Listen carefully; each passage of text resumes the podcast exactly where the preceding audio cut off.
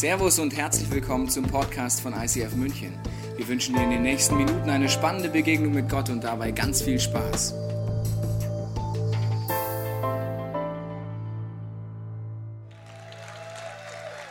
München, es ist so schön hier zu sein. Wie gesagt, ich bin der Retter aus der Schweiz. Ich gebe mir sehr Mühe, dass ihr es nicht bemerkt. Aber äh, ich habe gemerkt, die Deutschen spüren das relativ schnell, wenn man Schweizer ist. Ich weiß nicht woran, aber ihr merkt es irgendwie. Auf alle Fälle war ich das letzte Mal vor drei Jahren hier bei euch im ICF und in dieser Zeit hat sich sehr viel verändert. Das war nämlich die letzte Celebration, wo ich gepredigt habe, war es die letzte Celebration im Kino am Sendlinger Tor. Wer von euch hat das noch miterlebt, das Sendlinger Tor? Also schaut euch um, umher, das sind wirklich nicht mehr sehr viele Leute. Und das ist doch krass, wie sehr, wie schnell, dass sich die Zeit verändert. Und ihr seid jetzt hier, für euch gibt es gar nichts anderes. Und ihr habt vielleicht das Gefühl, ihr seid schon, schon 100 Jahre hier. Auch bei mir hat sich viel verändert. Du hast vorhin äh, die Homepage gesehen und hast gedacht, ja, du hast eigentlich den erwartet, der da auf dem Bild war. Das war auch ich. Aber einfach, sieht ein bisschen anders aus. Ich weiß nicht mehr, wann das Bild gemacht worden ist. Aber wenn du das Fotoalbum von dir studierst oder die Facebook-Timeline studierst und mal schaust, so deine Selfies oder deine Self-Porträts, äh, wie du dich so über die Zeit verändert hast. Das gehört einfach zum Leben. Auch wenn wir es lieber hätten, wenn wir immer jung und knackig aussehen würden. Aber Veränderung gehört zum Leben und Gott ist unser Fels, der in dieser Veränderung drin einfach bleibt. Er ist unsere Sicherheit. Und über diesen Gott und diese ähm, Sicherheit möchte ich heute Morgen sprechen. Die meisten von uns haben ein Smartphone und noch vor wenigen Jahren war es überhaupt nicht normal, überhaupt ein Handy, ein Mobiltelefon zu haben. Die ersten Mobiltelefone waren so Einzeiler ich kann mich erinnern an die Zeiten, als ich noch mit dem Gameboy gespielt habe. Wer von euch hatte einen Gameboy? Wisst ihr noch, wie der, so ein Gameboy ausgesehen? Alle, die noch nie einen Gameboy gesehen haben. So haben wir früher unterwegs gegamed. Meine Söhne haben ja ein iPad. Da hat es ein bisschen mehr Spiele drauf, ein bisschen farbiger, ein bisschen mehr Spannung. Und das ist in nur 20 Jahren, hat sich das so schnell verändert. Etwas anderes ist äh, die Musik. Vor nicht allzu langer Zeit konntest du nur zu Hause in deiner guten Stube Musik hören. Mit deinem Radio oder deinem Kassettengerät. Und dann kam die Erfindung, die die Welt verändert hat. Weißt du, was das war? Das war der Walkman. Der Sony Walkman, das war das Ding da konntest du sogar beim Jogging Musik hören. Unvorstellbar. Vorher musstest du die Lieder immer auswendig lernen.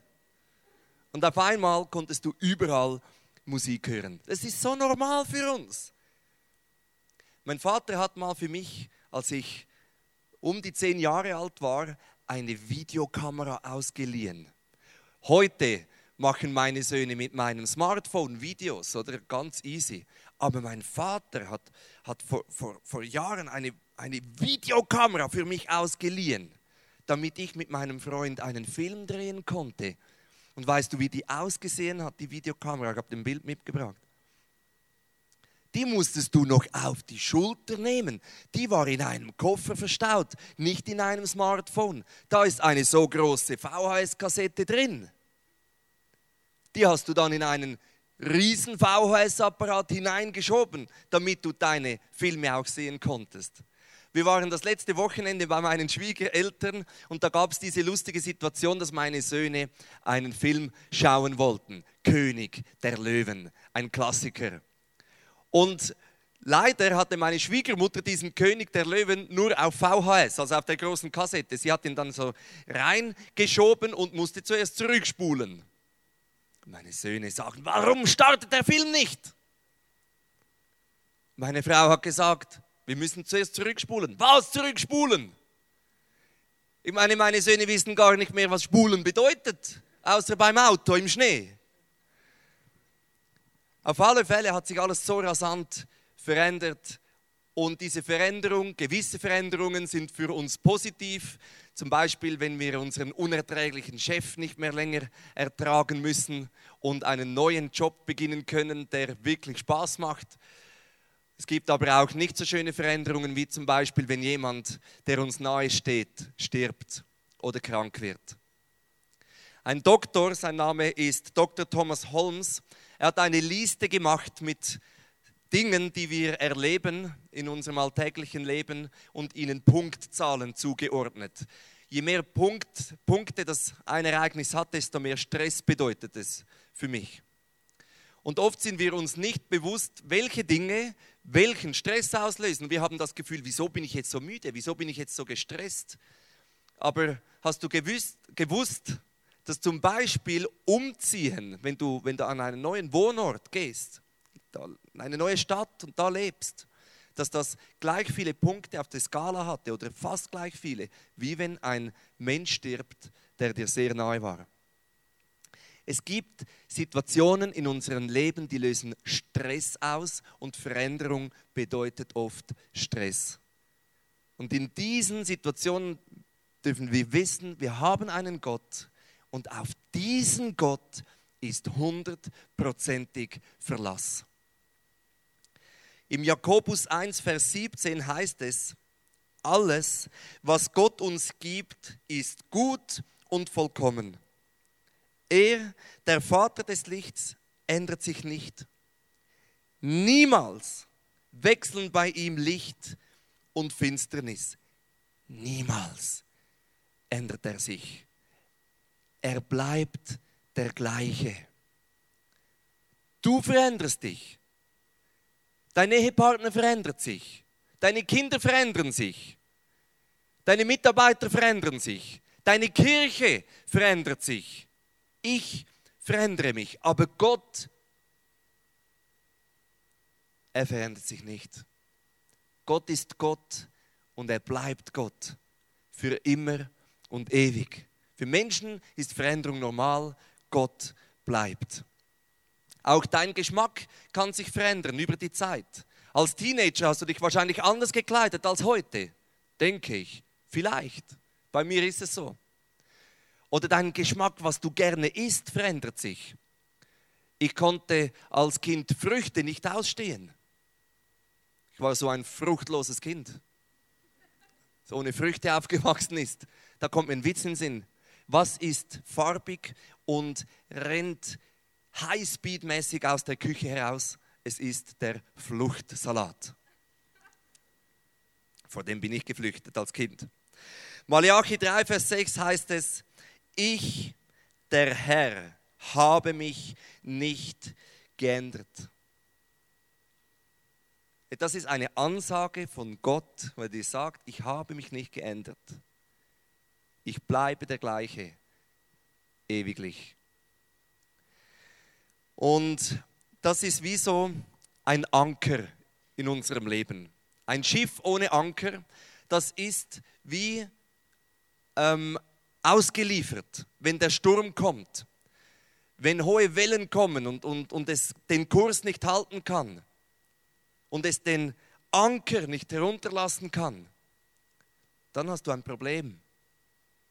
Dann gehst du irgendwo hin in deinem Leben.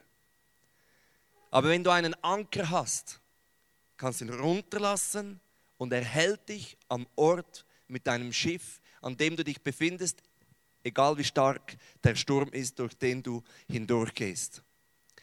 Und dieser Anker ist für mich ein äh, Symbol für Jesus, für Gott, der uns Stabilität gibt in unserem Leben in einer Zeit, die sich rasant verändert. Und die Anker haben ja so drei Haken unten, die dann am Meeresgrund einhaken können. Und diese drei Haken stehen für drei Gedanken, die ich dir heute Mittag gerne mitgeben möchte. Der erste Gedanke ist, dass Gottes Liebe für dich sich nicht verändert. Gottes Liebe für mich verändert sich nicht. Never. Egal, was du gestern getan hast, Egal wie laut du deine Kinder angeschrien hast. Egal, wenn es auch schon zum hundertsten Mal war. Egal wie groß deine Probleme sind in deinen Freundschaften oder in deiner Familie, mit deinen Eltern. Egal welche Sünde du das Gefühl hast, einfach nicht überwinden zu können. Gottes Liebe für dich verändert sich nicht. Nie. Wir lesen, wir lesen das in Jeremia 31, Vers 3. Mit ewiger Liebe habe ich dich geliebt. Darum habe ich dich zu mir gezogen aus lauter Gnade. Gott sagt einfach nur, weil ich dich liebe, habe ich dich zu mir hingezogen aus lauter Gnade. Weil du etwas gut gemacht hast, weil du etwas richtig gemacht hast, weil du besonders gut aussiehst. Nein, weil Gott dich liebt. Und diese Liebe ist so ewig darum, weil du sie dir nicht verdient hast. Und was du dir nicht verdient hast, kannst du auch mit deinen Fehlern dir nicht wieder versauen. Gottes Liebe zu dir bleibt. Sie war schon immer und sie wird immer bleiben. Schau, wir Menschen, wir haben dieses Problem, dass wir uns ändern, aber wir merken nicht, oder ich merke nicht, wie ich mich ändere. Nur die anderen in meinem Umfeld bekommen graue Haare, ich nicht. Nur die anderen in meinem Umfeld werden bitter mit den Jahren und unausstehlich, aber ich nicht. An den anderen sehe ich die Veränderung sehr wohl, zum Beispiel an meiner Frau oder sie an mir oder du an deinem Ehepartner. Aber wir selber sind uns wir begleiten uns ja ständig und merken nicht, dass wir uns verändern. Und vielleicht machst du deinem Ehepartner Vorwürfe, deinen Eltern Vorwürfe oder deinen Freunden Vorwürfe, du hast dich so verändert. Dann sage ich dir, schau in den Spiegel, du hast dich auch verändert. Wir alle verändern uns. Es ist Teil unseres Lebens. Die Frage ist, wie verändern wir uns? Und ich hoffe, du veränderst dich zum Positiven. Wenn du nah an Gottes Herz bleibst, dann merkst du, du wirst dich positiv verändern und du weißt, Gottes Liebe ändert sich nicht und sie bleibt einfach, wie sie ist, tief und unaussprechlich. Bei Gott musst du dich nicht fürchten, dass er abends dir auf die Schulter klopft, ins Bett geht und morgens mit schlechter Laune erwacht, mit dem linken Bein aufsteht und dir den ganzen Tag zur Hölle macht. Das ist nicht unser Gott. Bei Gott musst du keine Angst haben, dass er dir sagt, ich liebe dich und er eines Tages nicht mehr nach Hause kommt. Bei Gott musst du keine Angst haben, dass er sagt, mir kannst du vertrauen ihm sein, dein Herz ausschüttest und auf einmal alle deine Freunde wissen, was du dieser Person anvertraut hast. Das musst du dich bei Gott nicht fürchten, denn seine Liebe, die bleibt.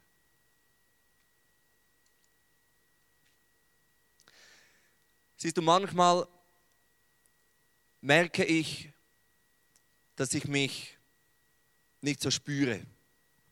Das ist vielleicht ein Männerproblem. Männer können ihre Gefühle nicht so wahrnehmen, sagt man. Bei mir stimmt es jetzt ausnahmsweise. Da war der Abend vor drei, vier Wochen und ich wollte die Kinder zu Bett bringen und auf dem Weg zum Bett stand so eine Playmobil-Burg. Und ich hatte so eine dünne Haut, weißt du, es war so, es war so ein Moment, wo ich aus mir herauskomme, nicht sehr positiv um es äh, positiv auszudrücken. oder schonungsvoll. Also wenn ich explodiere, sagen wir es so, oder? Und dann war ich so geladen, dann habe ich diese Playmobil-Burg durchs ganze Zimmer gekickt. Und es hat mir gut getan. Und am nächsten Tag bin ich mit meinem Freund unterwegs. Und er fragt mich, wie geht es dir? Ich sage, ja, mir geht super. Dann überlege ich, aber gestern Abend habe ich die Playmobil-Burg meines Sohnes durchs ganze Zimmer gekickt. Und meine Frau hat mich mit solchen Augen angeschaut. Dann ich, ja, vielleicht geht es mir doch nicht so gut. Und wir hatten ein gutes Gespräch. Und in diesen Momenten zu wissen, dass Gottes Liebe bleibt für dein Leben, setzt dich frei, dass du dich verändern kannst zum Positiven. Gott liebt dich. Gott, der Vater, liebt dich und er wird dich nicht verlassen. Du musst dich nicht fürchten.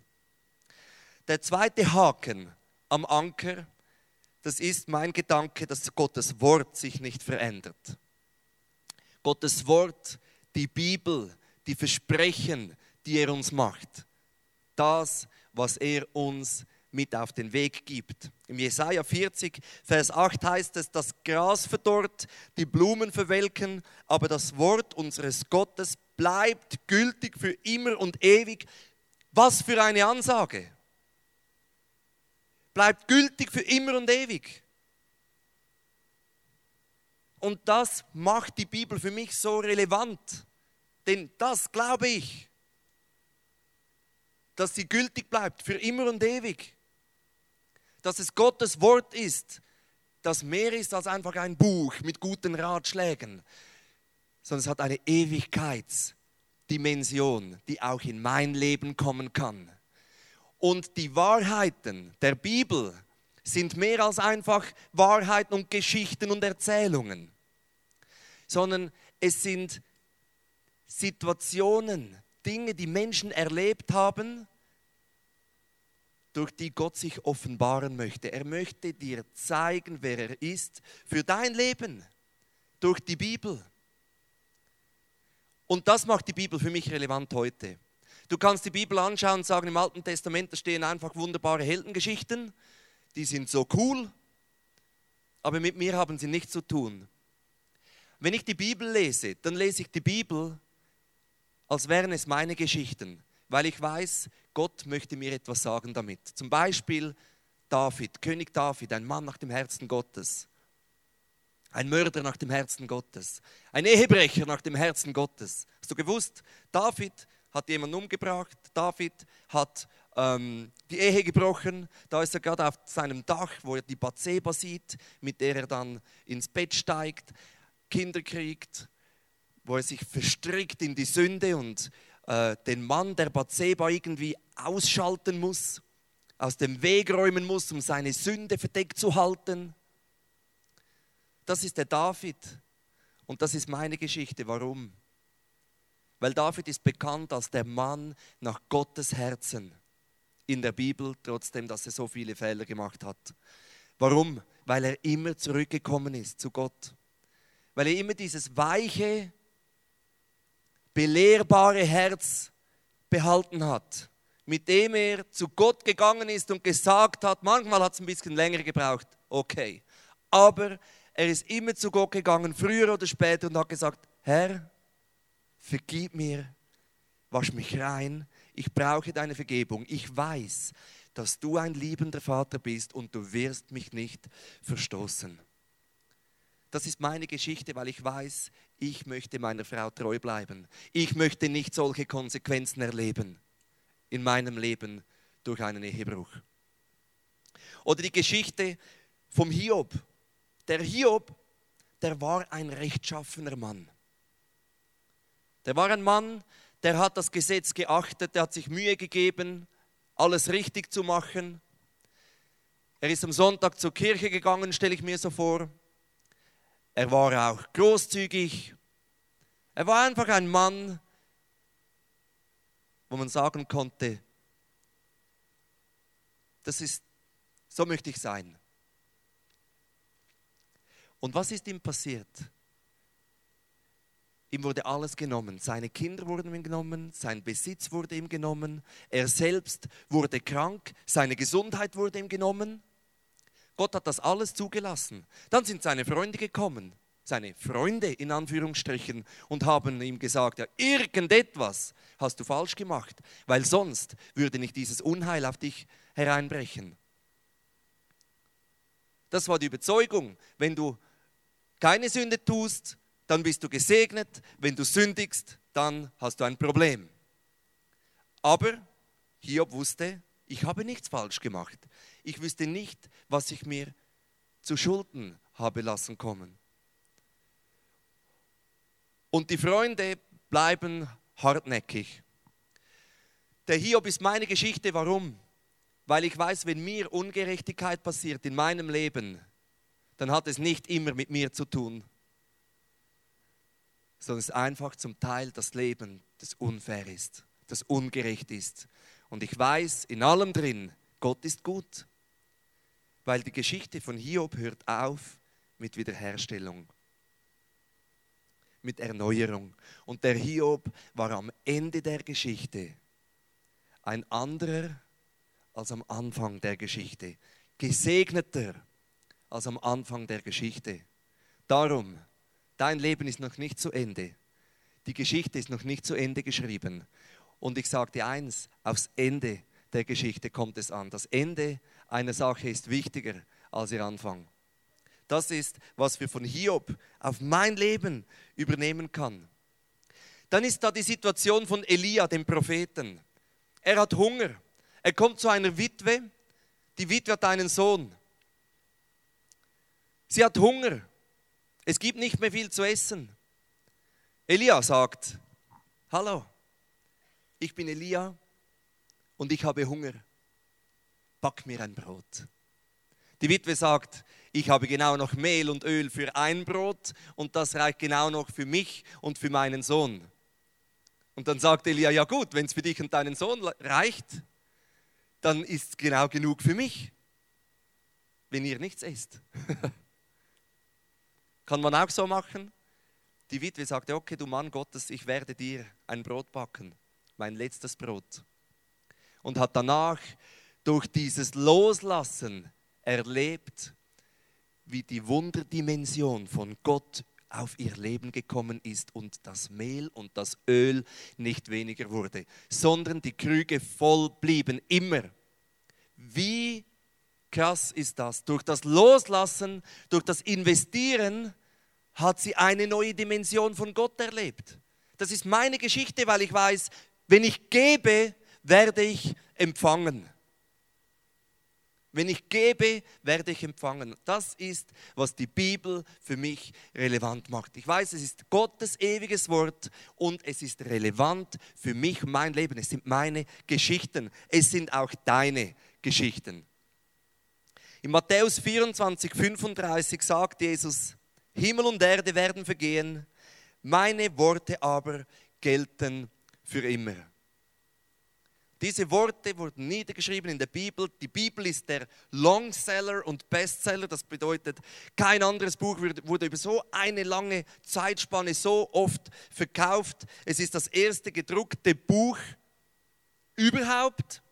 Es wurde bis anhin ca. drei Milliarden Exemplare gedruckt. Stell dir das mal vor, diese Auflage. 2009 alleine wurden 430 Millionen Bibeln verbreitet auf der Welt und in circa 2400 Sprachen übersetzt. Das ist einfach eine andere Dimension. Das ist das Buch von meinem Gott, wo ich weiß, er bleibt derselbe. Alan Shepard war der erste US-Astronaut.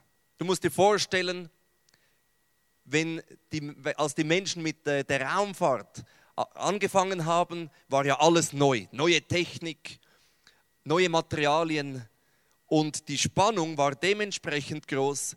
Wird das alles gut kommen? Und so wurde Alan Shepard gefragt, aus, auf was müssen Sie sich in diesem Wagnis am meisten verlassen können? Und ich kann mir vorstellen, der Journalist hat gedacht, ja, dass er die Antwort gibt auf die Leute, die unten im Kontrollcenter sind und meinen Flug überwachen oder auf das Material oder auf die Technik, was auch immer. Aber Alan Shepard hat eine überraschende Antwort gegeben. Er sagte, ich bin abhängig davon, dass sich Gottes Gesetz nie ändert.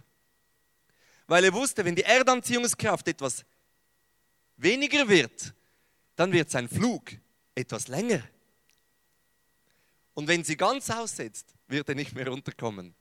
Und er wusste, dass wenn er drauf geht bei diesem Versuch, dass Gott ihn annehmen wird. Und er sagte, ich möchte einfach diese Sicherheit in meinem Herzen haben, dass ich zu Gott komme. Schau, wenn du mit Kindern Spiele spielst, dann gibt es so Situationen, wo die Kinder die Regeln ändern. Und das ist ziemlich, also ich finde das müh, mühsam. Ich finde das schwierig. Ich bin ja schon anpassungsfähig. Aber mein ältester Sohn ist sieben Jahre. Er spielt gerne mit mir das Spiel Ciao Sepp. Das ist Schweizerdeutsch, ein Spiel, das heißt Tschüss Sepp. Warum? Keine Ahnung. Es heißt einfach so. Und mein Sohn ist Profi in dem, dass er, wenn er merkt, dass er verliert, einfach noch kurz die Regeln ändert. Vielleicht kennst du das. Ah, das ist anstrengend, weil es ist kein Verlass auf den Spielverlauf. Bei Gott ist es nicht so. Du kannst dich darauf verlassen, dass Gott die Regeln nicht einfach von heute auf morgen ändert. Du kannst dich darauf verlassen, dass Gott das tut, was er sagt. In Matthäus 7, 24 heißt, 24 heißt es, wer meine Worte hört und danach handelt, der ist klug. Man kann ihn mit einem Mann vergleichen, der sein Haus auf felsigen Grund baut. Mein letzter Gedanke, der letzte Haken bei diesem Anker, den ich euch mitgebracht habe, ist der Gedanke, dass Gottes Plan mit deinem Leben sich nicht verändert. Gottes Plan mit deinem Leben verändert sich nicht. Jesaja 14, 24. Ja, der Herr, der allmächtige Gott, hat geschworen, was ich mir vorgenommen habe, das tue ich, was ich beschlossen habe, das geschieht. Boom. Das ist unser Gott. Ich hatte in meiner Kirche, die ich aufgebaut habe, seit elf Jahren mit meiner Frau zusammen und leite, ähm, einige Situationen, wo Leiter uns verlassen haben, weil sie geheiratet haben, neue Job-Herausforderungen äh, wahrgenommen haben und so weiter. Für mich, dass du das verstehst, ist das sehr schwierig, denn ich bin ein Menschenmensch. Ich liebe Menschen und ich baue starke Beziehungen zu Freunden auf so auch zu diesen Leitern. Und wenn mich etwas dazu bringen kann, mir zu überlegen, ob ich aufgeben soll, in meiner Berufung zu leben, dann ist es meistens in Situationen, wo Menschen mich verlassen. Und ich musste akzeptieren, dass Veränderung zum Leben gehört, auch in Beziehungen. Und das hat mich freigesetzt. Ich musste mir immer wieder sagen, ich werde nur glücklich, wenn ich wirklich in meiner Berufung drin lebe. Ich kann irgendetwas machen. Da werden ja die Leute dann auch wegziehen und heiraten. Das hat ja gar nichts mit der Kirche zu tun. Das ist mein Beispiel. Was ist dein Beispiel?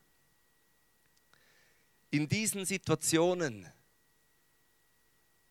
tut es so gut zu wissen, dass Gott sich nicht ändert obwohl wir nicht wissen, was die Zukunft bringt. Und wir würden es ja gern wissen, weil dann könnten wir unsere Entscheidungen heute etwas besser planen. Wir wissen nicht, was die Zukunft bringt, aber wir wissen, wer die Zukunft bringt. Wir wissen, dass Jesus die Zukunft bringt. Nicht das Schicksal bringt die Zukunft, nicht besondere Umstände bringen die Zukunft, sondern dein Gott, dein Jesus bringt die Zukunft. Er trägt sie in Händen. Und das kann dich ruhig und zuversichtlich machen.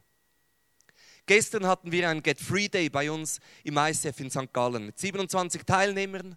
Eine Teilnehmerin hat gesagt, dass sie ähm, einen Tumor hat und den operieren muss, muss kommende Woche. Sie hat gesagt, sie wisse nicht, ob sie diese Operation überleben würde. Das ist Veränderung. Du weißt nicht, was die Zukunft bringt. Du weißt nicht, was sie in deinem Leben bringt. Aber du weißt, wer sie bringt. Und diese Frau hat gesagt, ich möchte mich morgen, also heute taufen lassen. Wir haben heute Taufcelebration bei uns, weil sie einfach sagt, ich weiß, wer die Zukunft bringt. Und mit ihm möchte ich meine Zukunft verbringen. Ob hier oder im Himmel. Spielt nicht so eine Rolle. Hauptsache, ich bin mit meinem Jesus zusammen. Ein Freund von mir schickt, sendet mir ein E-Mail. Ein positiver, genialer Mensch. Ich habe einen Hirntumor. Aber er sagt, weißt du, ich umarme diesen Hirntumor. Denn ich weiß, dass Gottes Pläne mit meinem Leben gut sind. Klar, er betet, dass Gott ihn wegnimmt und er ist tatsächlich auch geschrumpft. Aber er hat gesagt, ich weiß nicht, was die Zukunft bringt, aber ich weiß, wer die Zukunft bringt. Gott hat dein Leben in seinen Händen. Er hat deine Zukunft in seinen Händen. Er weiß, wer dich führen kann, dass du am Ende der Geschichte besser dran bist als jetzt. Auch wenn die Situation, in der du jetzt steckst, nicht sehr viel Sinn macht. Psalm 33, Vers 11 heißt es, doch was er sich vorgenommen hat, das tut er. Seine Pläne sind gültig für alle Zeit. Und ich möchte heute Abend, äh, heute Mittag, Entschuldigung, beten, dass dieser Gott das tief in dein Herzen hineinschreiben kann.